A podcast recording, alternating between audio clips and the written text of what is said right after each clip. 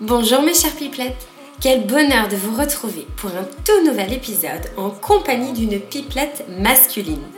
Jérémy Pichon, ancien parisien vivant aujourd'hui à Osgore, est conférencier et auteur du livre à succès La famille presque zéro déchet. Ce fervent défenseur de l'environnement était de passage à Paris pour une conférence. Quand j'ai su qu'il venait, j'ai sauté sur l'occasion, j'ai envoyé un petit mail et il m'a répondu dans la foulée, très chaleureusement, comme quoi il était tout à fait d'accord pour me rencontrer et pour qu'on tourne eh bien, ensemble une petite vidéo et une interview pipelette. On s'est retrouvés juste avant euh, son intervention devant un public qui était déjà très nombreux. On s'est posé sur les bancs de la fac de médecine et c'était parti. Ensemble, nous avons parlé de son engagement pour l'écologie qui ne date pas d'hier, de Nicolas Hulot, d'Élise Lucet, de l'aventure d'écrire un livre à deux, en couple, de ses projets futurs aussi, de sa vision du bonheur, de sa passion pour les sports de glisse et pour la nature, de la province et de son rapport à l'écologie. Bref, vous l'aurez compris, un épisode très riche. Allez, j'en dis pas plus mes pipelettes, embarquement immédiat. Je vous souhaite une bonne écoute et un très bon voyage en province.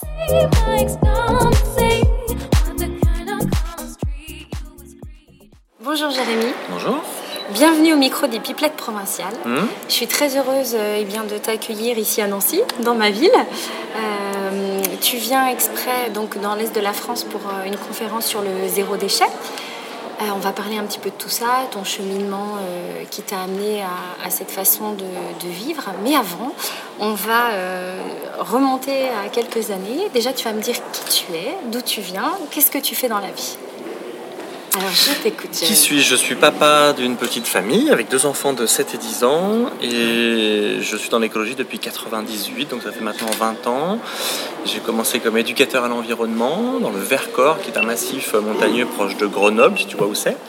J'ai passé des magnifiques années euh, à emmener les enfants, euh, aller faire des empreintes de castor, comprendre le cycle de l'eau, faire des vivariums. euh, voilà, vraiment dans l'écosystème avec un, une passion euh, pour moi pour la montagne, puisque je suis aussi euh, snowboarder et surfeur. Donc du coup, euh, j'aime beaucoup la glisse. C'est comme ça que je suis venu aussi à l'environnement. D'accord. Par ce biais-là, parce que quand tu fais de la glisse, tu es toujours dans un milieu absolument magnifique. Tu es à Ouais. 3000 mètres d'altitude ou dans entre deux vagues, euh, donc euh, dans un océan. Donc euh, en 2001, j'ai pris la direction d'une euh, ONG en montagne qui s'appelle Mountain Riders, sur le même modèle que Surfrider Foundation à l'océan. Donc c'est un mouvement d'abord de pratiquants en snowboard et qui veulent protéger l'environnement et la montagne. Et donc on a commencé à ramasser les déchets sur les pistes de ski. Voilà.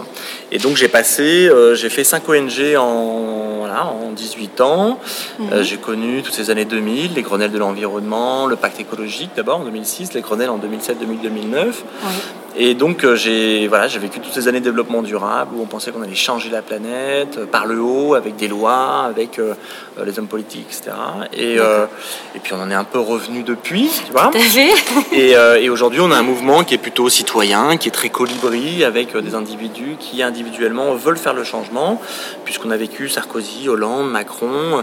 À chaque fois, on attend le super-héros avec son slip rouge, avec des promesses de campagne absolument extraordinaires, le non-cumul des mandats. etc. Et puis à chaque fois, on se retrouve avec le bec dans l'eau. euh, On n'a pas du tout atteint ce qu'on voulait. Et, et- et les gens sont un petit peu désabusés sur cette politique nationale, européenne aussi, hein, qui est une grosse euh, une grosse orientation économique libérale. Donc du coup, on est sur euh, aujourd'hui un esprit plutôt euh, sur l'écologie individuelle, personnelle, euh, citoyenne, directe. Ça fait 3-4 ans qu'on a ce mouvement-là. C'est le film Demain, c'est Pierre Oui. Rabhi, les colibris, tout ça. Mhm.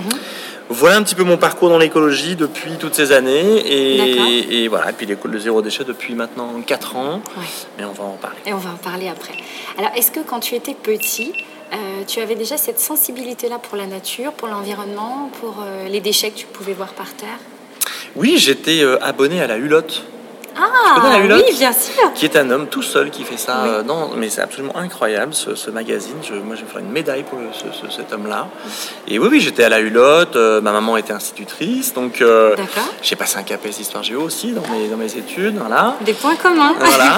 on est deux ici à avoir fait. euh, Ok. Ouais, ouais, ouais. Surtout l'éducation nationale, j'ai dit non, impossible pour moi. Et donc je suis allé vers l'éducation populaire. Voilà. Après, je suis allé sur des directions de, de, centres, etc. Mais au départ, oui, je viens de, je, viens de ce milieu-là. Et donc, ma mère était plutôt sensible à l'écologie, effectivement. Et je viens, surtout, je suis petit-fils d'un paysan du Lot. Mon grand-père était paysan. Mhm. Le Lot, c'est le Quercy. Hein, dans, le, 46, à côté de l'Aveyron, de la Dordogne. Et, euh, donc j'ai vécu euh, mes étés à la ferme, à faire euh, le foin, les patates, les haricots, les fraises, les noix, donc, le vin, le cidre. Voilà. Donc j'ai adoré ces étés-là. Et, j'ai vu, j'ai vu une ferme zéro déchet en économie circulaire. Je l'ai vu de mes yeux marcher avec quatre vaches, des poules, des lapins, etc. Donc ça m'a beaucoup, je pense, touché. J'ai bien mangé aussi parce que j'étais élevé à la graisse de canard et à l'huile de noix. Donc, euh, donc euh, ouais, exactement. Il y a les centenaires dans mon village. Hein. Il y a les centenaires. Ouais, ouais. Donc voilà. Donc ça, c'est aussi mon influence profonde familiale. Euh, c'est un lien à la terre et un lien à la paysannerie qui est fort. Qui est ancré en toi. Voilà, qui est ancré. On faisait l'alcool chez moi, on faisait les huiles essentielles, on faisait tout. Quoi. Ah oui, donc, vous étiez euh, avant-gardiste bah, C'était euh, l'économie de subsistance, hein, de subsistance des années, euh, des années 30, quoi, début 50. Hein. Et après, ça s'est industrialisé à partir des années 60 et c'est là où on a basculé. Mais ouais, je l'ai vécu. D'accord. Mm. Alors, chère Pipelette, ensemble, on va parler un petit peu de ton aventure zéro déchet. Est-ce que tu veux bien nous raconter un petit peu le cheminement, ton parcours de vie qui a fait qu'aujourd'hui tu, en es, tu en es là? Le fait d'être auteur d'un auteur d'un blog, d'un livre, qui aide un petit peu euh, la société euh, d'aujourd'hui. Bah, je te l'expliquais, c'était euh, des passages dans les ONG différentes pour protéger le cycle de l'eau, la montagne, l'océan, etc.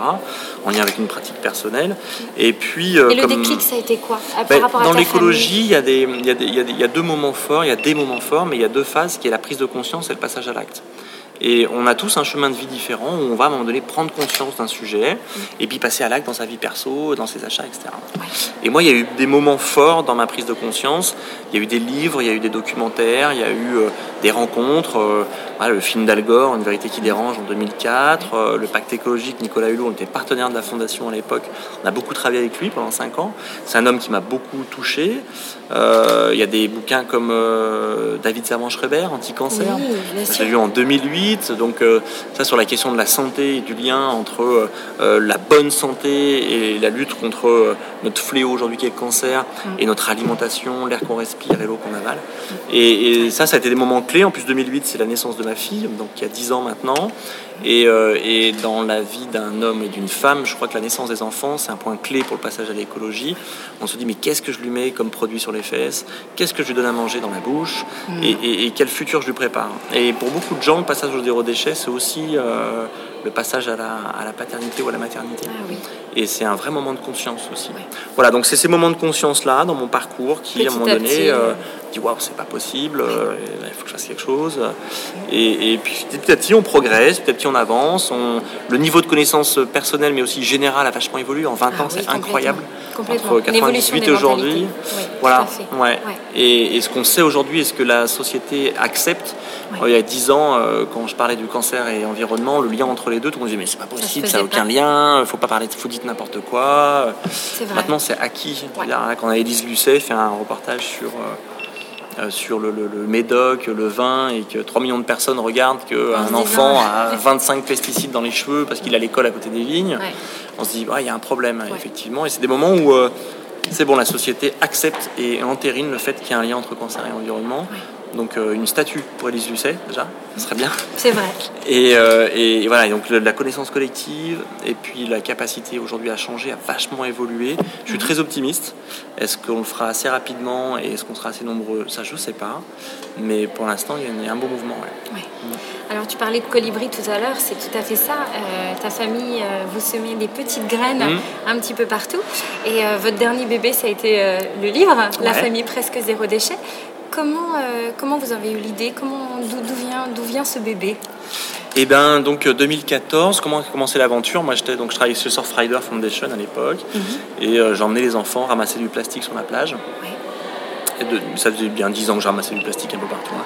Mais euh, à un moment donné, je rentre chez moi, je dis mais j'en ai marre de cette poubelle. Comment ça se fait que euh, moi qui, suis conscient, qui vais sur la plage, qui parle à tout le monde et qui explique à tout le monde que c'est un fléau, j'en mets dans ma poubelle à moi. C'est-à-dire que j'en produis, j'en consomme, etc. Donc euh, on a pris la poubelle, c'était en 2014, on l'a ramassée dans le jardin, on a regardé ce qu'il y avait dedans. Et, et c'est là que l'aventure a commencé. On s'est dit, mais est-ce que c'est possible de continuer à vivre sans avoir tout ça? On s'est juste posé cette question-là au départ. Mais est-ce que c'est possible ou pas? Tout le monde nous a dit, mais comment vous allez faire pour manger? C'est pas possible. Et, euh, et notre aventure a démarré comme ça. C'est devenu le zéro déchet au fur et à mesure. Mais au départ, c'est un truc très empirique en disant, on va se passer de la poubelle. On, on a appelé ça nos poubelles au départ. D'accord. Et puis on a lancé un blog ensemble, puisque donc euh, euh, ma femme dessine et moi j'écris, et on fait ça depuis 15 ans pour des associations. hein. donc euh, euh, on dit, bon là on va le faire pour nous. Et comme ça on va pouvoir raconter ce qu'on veut, dire les conneries qu'on veut, faire les, les- les- La Et c'est pour ça que voilà, on a beaucoup de, beaucoup de, de- de- de gros mots et, plein de blagues dedans. C'est ça, c'est avec très notre drôle. humour. Mhm. Ouais, voilà, on voulait vraiment le faire comme nous on était, et, euh, et avec un projet totalement libre. C'est pour ça qu'on a lancé ce blog. D'accord. Au début, on était 200 à le lire, et puis petit à petit, c'était 2000, et puis 4000, et puis voilà, c'était un truc, euh, ça a grossi, euh, incroyable. L'éditeur est venu nous chercher en disant, mais ouais, c'est bien là, parce qu'il n'y a pas de guide pratique sur le zéro déchet, comment faire, ça pourrait être bien. Euh, Bon, ok, on l'a lancé, et puis on a lancé ça en mars 2016, et puis c'est devenu une référence. Voilà, le livre est devenu une référence. On nous a dit, ouais, il faudrait faire une conférence, on a besoin. Alors au début, je le faisais gratuitement, je me baladais. Et puis comme j'ai eu tellement de demandes, c'est devenu mon boulot, j'en faisais tous les jours. Pas de me faire payer quand même que je vive. Et puis voilà, bah, c'est devenu. euh, Donc là, c'est devenu ton métier à plein temps. Voilà.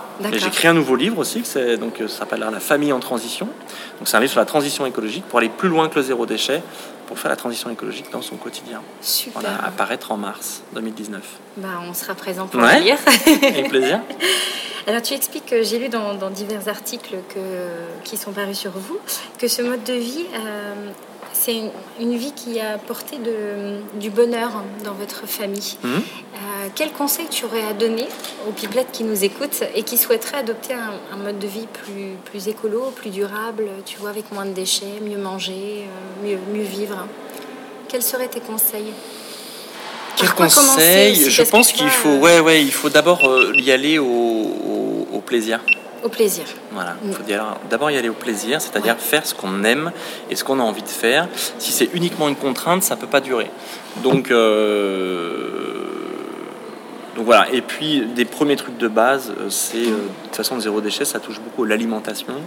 Donc c'est changer ses modes d'achat pour l'alimentation, Mhm. aller vers du frais, donc trouver un maraîcher sur le marché ou euh, une AMAP, un jardin de cocaïne, je ne sais quoi, acheter des produits frais, des fruits et légumes. Oui. Euh, et puis aller dans son magasin de vrac avec ses petits sacs en tissu, prendre sa farine, son sucre, ses pâtes, etc. Tout ce dont on a besoin. Oui. Et puis euh, avoir son petit tupperware chez son fromager, son boucher pour mettre ses petits euh, fromages ou son ta petite viande. Voilà, en faisant ça déjà, tu enlèves un tiers de la poubelle. Mhm. Euh, L'autre tiers, c'est le compost. Ok. Euh, donc faire un compost. Première action assez simple, surtout qu'on est en maison, il n'y a rien, il suffit juste de le décider que ce coin-là c'est le compost. Oui. La communauté de communes vous fournit le composteur gratuitement euh, avec un justificatif de domicile. Et puis le troisième tiers, ben, c'est tout ce qu'on consomme, c'est tout ce qui va avoir une fin de vie. Euh, Ça vient, c'est les vêtements, c'est euh, Oui. tous les objets de consommation, etc., qui vont finir à la poubelle parce que euh, on ne recycle pas et parce que parce qu'on ne sait pas quoi en faire surtout. Donc voilà, donc un tiers compost, un tiers alimentation emballage Mhm. et un tiers tout venant. Donc on peut réduire en réduisant sa consommation, en arrêtant d'acheter, Oui. pas passer tous ses samedis dans le centre commercial. Ça rend pas heureux en fait, mais on est en train de s'en rendre compte. Mhm. Et d'aller vers de l'occasion, vers de La mutualisation, euh, les ludothèques, euh, tout ce qu'on peut louer, etc. Partager. euh, donc il y a plein de solutions aujourd'hui. Mhm. Et l'idée c'est d'éviter d'arrêter, d'arrêter pardon, d'acheter neuf. Voilà. Parce qu'acheter neuf, c'est consommer de la ressource, c'est consommer de l'énergie, c'est consommer de l'eau. Donc c'est avoir un impact et une empreinte écologique très importante. Donc voilà, le premier truc, c'est de réduire, réduire, réduire ce qu'on achète, réduire à la source. De toute façon, c'est la clé. hein. À bien sûr. Est-ce que tu es heureux dans ta vie? Ouais, plutôt, ouais. Ouais. Ouais, ouais, ouais c'est- j'ai une chance de pouvoir travailler mais depuis 20 ans euh, comme j'en ai envie et d'être en lien avec mes valeurs. Alors il y a plein de moments où j'ai touché très peu, peu d'argent. Je suis pas proprio d'une maison avec une piscine, hein, je n'ai pas, j'ai pas un capital. Mais par contre, je me suis fait, euh, voilà, j'ai toujours été à l'écoute de ce que j'avais envie de faire. Je travaille dans des milieux extraordinaires. Je continue de me faire plaisir, j'écris, je me balade, je rencontre plein de gens. Donc euh, ouais, je suis plutôt, plutôt heureux. Ouais. Mm. Alors, tu parlais des projets tout à l'heure de la famille Presque Zéro Déchet, donc c'est l'écriture d'un nouveau livre. C'est ça. Est-ce qu'il y a d'autres projets aussi qui se profilent à l'horizon? Est-ce que tu as envie de choses euh, particulières Alors, le livre des enfants, tu l'as vu, le Oui, orange je l'ai vu, tout à fait. l'avez utilisé en tant que maîtresse. J'allais t'en parler justement. Il y a de super euh, idées à l'intérieur. Ouais, non mais ouais, c'est ça. Il y a plein plein de trucs. Ouais, et donc ouais, on ouais. prépare un dessin animé. Voilà, Oh, une série, formidable. ouais, Oui. une web série qui devrait série sortir, j'espère, au printemps l'année prochaine, avec Super Prod, c'est eux qui ont produit Cro Blanc, etc. D'accord. Donc ce serait une web série d'une cinquantaine d'épisodes de 3 minutes avec euh, un tuto pour les enfants, chaque fois zéro déchet. Super. Donc, Voilà. si j'ai envie de t'avoir dans ma classe pour euh, faire un petit, des petits démos, tu pourras venir. Ce n'est pas possible, je n'ai pas le temps, mais ce sera avec grand plaisir. Ouais. J'imagine que c'est Ouais. le temps qui manque maintenant. Voilà, et puis plein d'autres projets, pour l'instant j'en parle pas, mais j'ai plein d'idées. C'est pas les idées qui manquent, c'est plutôt le temps, généralement, l'énergie. Ouais. Super. Voilà.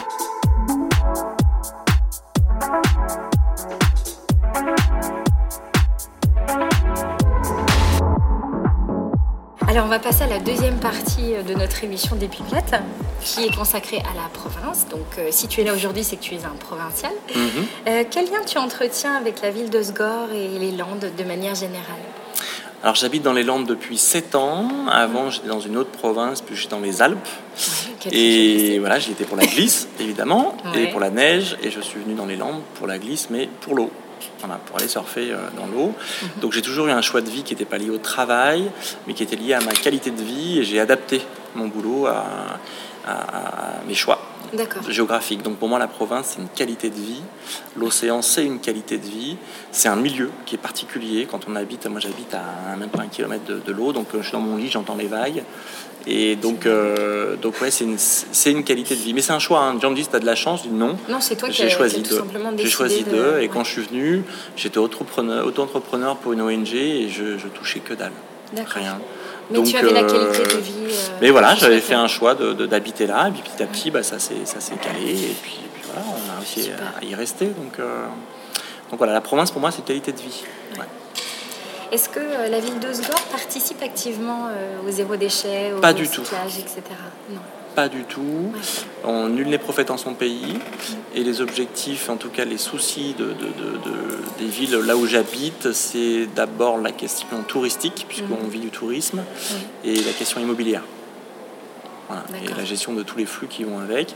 La richesse, elle est là. Donc, euh, donc le- les déchets, on s'en secoue complet. On a construit un incinérateur l'année dernière qui est tout neuf. Donc on est reparti pour 20 ans de- de- d'incinération. euh, sans avoir aucune politique de circuit court. C'est-à-dire que les, les touristes arrivent et mangent euh, du Lidl, euh, du Ah oui, métro, dans les restaurants, tout est. Il n'y a, pas de circuit court, très peu. Il n'y a pas de producteurs dans les Landes. Euh, donc on mange très peu de produits frais et on est dans une, globalement dans une, une alimentation et une consommation industrielle. Voilà. Ce qui est bien dommage pour un milieu aussi, aussi pur Bah, euh, que, en l'océan avec. Oui, euh, mais comme toute la société l'est, hein, euh, ouais. complètement. ouais. Toutes les provinces sont en contradiction réellement. Tout à Alors fait. que pourtant, on a un terroir en France qui est juste hallucinant, Mhm. qui nous permettrait de faire la transition, ne serait-ce. C'est-à-dire que partout où je passe, Mhm. on a des super fromages, on a des maraîchers, mais ils sont pas assez nombreux, on a du bio. On n'en entend pas parler non plus. Voilà, donc on, on a toutes les solutions, maintenant il faudrait les développer. Tout à fait. Alors, je, je fais une- juste une petite parenthèse. Euh, J'ai appris récemment que, tu sais, on a un centre d'incinération à côté de Nancy. Ouais. Et euh, il paraîtrait que nos sacs, tu sais, de tri, en fait, vont tous au même endroit. Est-ce que, qu'est-ce que tu penses de ça? Est-ce que tu penses que c'est vrai? Est-ce que tu penses que c'est un- une légende urbaine? Ouais, c'est une légende urbaine. Ça trie Euh, vraiment dans les centres de tri? Est-ce qu'ils font attention à... Oui, oui, clairement. Après, on a des centres de tri qui vont euh, récupérer ce qui est recyclable. Donc, Oui. on, a, on a ce qu'on appelle le défaut de tri, parce que euh, les, les, les- les emballages sont souillés, ou parce qu'ils ne sont pas recyclables. Ou... On a un défaut de tri qui est très important en France. Je crois qu'il est de l'ordre de 30%, je ne dis pas de bêtises. Ah, Donc, on a une perte dans le centre de tri, évidemment. Oui, Et, euh, mais globalement, non, non, ce que, ce que D'accord. vous triez, c'est respecté. Moi, ça Et me rassure. Voilà, les gens urbaines, je l'entends partout, dans tous les territoires. Oh, bah, ils mettent tout au même endroit, ça sert à rien de trier. Ça permet un petit peu plus de déculpabiliser et sa les gens ne consommation. pas, bien Voilà. sûr. D'accord. Mm. Quelle est la définition du provincial d'aujourd'hui?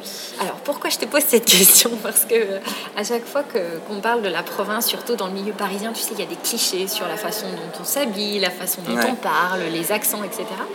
Est-ce que pour toi, il y a une définition du provincial type aujourd'hui? Est-ce qu'on a des défauts ou est-ce qu'au contraire on a des qualités? Moi, je crois Enfin, ça dépend de la tranche d'âge. C'est-à-dire que moi, dans les Landes, quand je parle avec quelqu'un qui a 70 ans et qui est pur landais euh, depuis toujours, euh, il, il a eu un mode de vie qui est complètement particulier, qui était complètement en lien avec euh, son environnement. Euh, Il, il sait où sont les barthes, hein, c'est-à-dire les barthes, c'est les zones d'eau comme ça. Il connaît sa faune, il connaît sa, sa- sa flore. euh, Il a braconné, il sait où choper les anguilles. voilà. Ça, c'est un provincial qui a 60, 70 ans et qui a vécu dans le milieu. Euh, Aujourd'hui, un provincial de 18 ans, il a un iPhone, il a un ordinateur, il prend le train. J'ai pris le train, j'étais à Paris en 3 heures. Ouais. Donc, euh, euh, on est sur Internet pour tout. Donc, euh, je ne sais plus si vraiment le, le- le- le- le numérique n'a pas euh, dissous un petit peu l'idée d'un pro, de la province, Oui. clairement, à mon avis. Et moi, j'ai plus l'impression d'être en province. Parce que je suis à Paris euh, toutes les, tous les 15 Ouais, jours. super euh, Je suis à. Paris. Ouais, et puis, si je veux écouter la musique, euh, la même musique que les Parisiens, je l'ai, etc. Après, on a une offre culturelle qui est moins développée, qu'on peut avoir ici, qu'on peut avoir à Paris, ça c'est sûr. Oui. Euh, et, et moi, je le regrette très souvent parce que très souvent le soir, j'aimerais aller euh, euh, voir une expo ou écouter un concert, etc. Et, et c'est très pauvre finalement chez moi. Donc, c'est peut-être pour moi le gros manque en province, c'est cette offre culturelle. Ouais. Et en termes professionnels, est-ce que ça a été un frein d'habiter en province Hum, Pas du tout pour moi, dans tout. mon travail Dans en tout ton cas. domaine, oui. Ouais. Ouais. Parce que c'est très dématérialisé avec euh, les mails, etc. Encore une fois, le numérique a réduit la, la question de la province Mhm. euh, et les transports aussi rapides. Donc euh, non, pour moi, ça n'a pas été du tout un frein.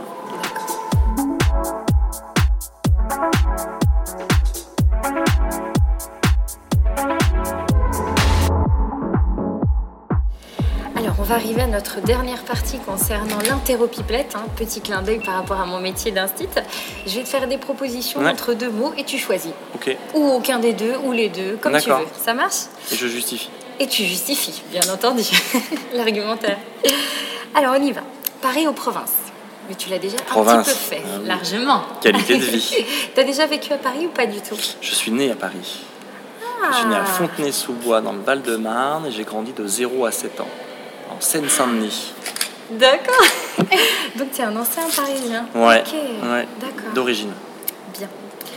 Alors là, j'allais te poser la question là, mais en fait, j'ai trop anticipé. Je ne savais pas que tu faisais du ski, mais je voulais te poser la question. Snowboard ou surf? Les deux, mon capitaine. Mer ou montagne? Les deux, mon capitaine. Vélo ou VAE Validation des acquis euh, professionnels Non, euh, vélo électrique, Vélo électrique. si je me trompe pas. Ok. Ah, vélo à assistance électrique. Ouais. Oui, voilà, Ouais, ça. ouais, je suis pas très acronyme. Euh, non, vélo, ouais. Mm. Vélo pour, euh, pour le plaisir. J'étais à Séville pendant 5 jours. Ouais. Je rentre, je suis rentré hier et j'ai fait tout en vélo. Et c'était parfait parce que Séville, il y a peu de, peu de voitures. Mhm. C'est très silencieux et c'est plein de petites ruelles, etc. Et en vélo, tu es accessible partout, pour tout. Et c'est juste génial. Moi, je fais toujours mes voyages en deux roues, que ce soit euh, scooter, moto ou vélo. Et là, t'es venu en vélo Non. Et là, je suis venu en train. Ah, bon, c'est plus écolo. Clairement, je- j'essaie de ne pas prendre l'avion. Très peu. D'accord. Ouais. Et tu fais des conférences en France uniquement pour le moment? France, Belgique, Suisse et à Montréal, la fin du mois. Donc pas de train là. Et là, pour le coup, Là, je être l'avion. Ouais. Bocaux ou sac à vrac Sac à vrac. Ouais. Pourquoi Pourquoi Parce que c'est archi pratique. Moi, j'en ai partout. J'en ai dans mon sac. Euh, bah, tiens, il y en a un. regarde. Hop. Ça, c'est nouvellement acheté. Je l'ai acheté à Séville, celui-là. Il est tout, tout beau dans un petit magasin de vrac. il est super joli. Ouais, il est chouette. Et, euh, et, et parce que le sac à vrac, je peux en avoir dans ma voiture, dans mon panier, et, et ça prend beaucoup moins de place que les bocaux. Et c'est moins lourd. Et C'est moins lourd, ouais. J'en ai plein. Le but, c'est d'en laisser traîner un peu partout. Comme ça, dès que tu vas acheter un truc, tac, t'as un sac et tu Ouais, peux ça. répondre. Ouais. Compost à lombric ou trou au fond du jardin? Euh, ouais, trop au fond du jardin. Ah ouais. J'ai essayé une fois le lombricomposteur, c'était il y a, il y, a, il y a une douzaine d'années, avec une ONG, on avait mis ça euh, dans le bureau et on l'a fait crever deux. Euh, Mhm. Parce qu'on n'était pas arrivé à les gérer. Donc, euh, donc j'avais abandonné. Mais, euh, mais ça marche bien. hein. Mais bon, je peux mettre au fond du jardin, donc j'en profite. Super. Nicolas Hulot ou Pierre Rabhi? Nicolas, parce que j'ai travaillé avec lui pendant 5 ans et Il que a fait la un préface homme de- que de votre j'admire. livre, Il a fait la préface de notre livre et on a travaillé avec la fondation et les gens de la fondation qui sont des gens extraordinaires et, et- et- je crois beaucoup en lui Oui. et ça m'a beaucoup attristé quand il a démissionné, comme beaucoup de gens. Oui. Ça a été un marqueur social euh, très fort sur euh, le fait de, de- de- de l'impuissance face à, à- à la force publique et, et les lobbies aujourd'hui. Et, euh, et- et le connaissant, je pense qu'il doit être très déçu. Pour terminer, trois kiffs. Allez, tu nous donnes trois kiffs dans ta vie de tous les jours. Dans ma vie de tous les jours, mes enfants. Mhm. Alors, on kiffe complet, j'adore. Je- ah non, mais vraiment, je les adore. Donc, euh, mes enfants, ma musique. Je suis très musique. Comme je voyage beaucoup, j'ai un beau casque comme toi. Et je me crée ma bulle partout. Et je suis un grand consommateur de, de musique. T'écoutes Voilà. quoi comme musique? Je suis beaucoup sur les sur YouTube malheureusement et sur euh, les, hum, les petites euh, chaînes qui euh, font du live comme euh, Sofar ou les Tiny Desk ou euh, XP ou euh, voilà c'est des radios ou des boîtes de prod qui font des petits lives avec des groupes que j'aime beaucoup en ce moment D'accord. et euh, voilà qu'est-ce que j'écoutais cet après-midi Euh, l'usine l'usine L U S I N E voilà magnifique une musique électro je suis très électro Ah, ok, bien. On Voilà. ça. et mon troisième kiff l'alimentation Ah, ouais. Je, ouais, je suis très très à cheval sur ce que je mange. Ouais. Euh, D'abord pour ma forme et puis ensuite pour le goût. Je suis, euh, voilà, je suis un grand amateur de vin et de bons produits. Donc là aujourd'hui pour venir vous voir dans ma boîte à pique-nique, je vous montre voilà, ma boîte Oui. à pique-nique. Alors, vas-y, J'avais on va fait- filmer ça. Ouais, alors ça va être, ça va être dégueulasse, parce que je, je crois qu'il n'y a rien dedans. Mais... Ouais, alors en fait là j'avais mis des pâtes. D'accord. Euh, tu peux sentir non, la vérité? Allez. Hum, ça sent le basilic. Ouais. Donc c'est de l'huile de chanvre sur des pâtes, du basilic, Mmh. du fenouil et des petits morceaux de courgettes et d'amandes. Voilà, c'était mon repas du jour et je sais ce que j'ai mangé. Ouais. C'était tout bio, c'était tout bon et j'ai pas acheté un sandwich chez Paul. Ouais. Parfait. Super. Eh bien, écoute, Jérémy, on arrive à la fin de Ouais, notre interview. merci. Je vais te libérer pour aller euh, manger, je ne sais manger déjà, voilà, puis après faire ta conférence. Merci beaucoup d'avoir participé au Pipelette Provincial et puis euh, vraiment longue vie à la famille. euh. Ouais, longue vie à vous. presque zéro déchet. Et puis, merci beaucoup. Merci. Ainsi s'achève ce tout nouvel épisode des Pipelettes Provinciales. J'espère qu'il vous a plu. Si c'est le cas, une petite étoile sur iTunes ou un petit cœur sur SoundCloud et vous me rendrez la plus heureuse. Alors, info super importante. Vous pouvez désormais retrouver les coulisses de l'interview sur ma chaîne YouTube fraîchement créée, Pipelette Provinciale. C'est une première et waouh, qu'est-ce que c'est excitant! En attendant mes pipelettes, je vous souhaite de très bonnes fêtes de fin d'année. Profitez bien de votre famille, de vos amis. Prenez soin de vous. Je vous embrasse fort et je vous dis à très bientôt. Salut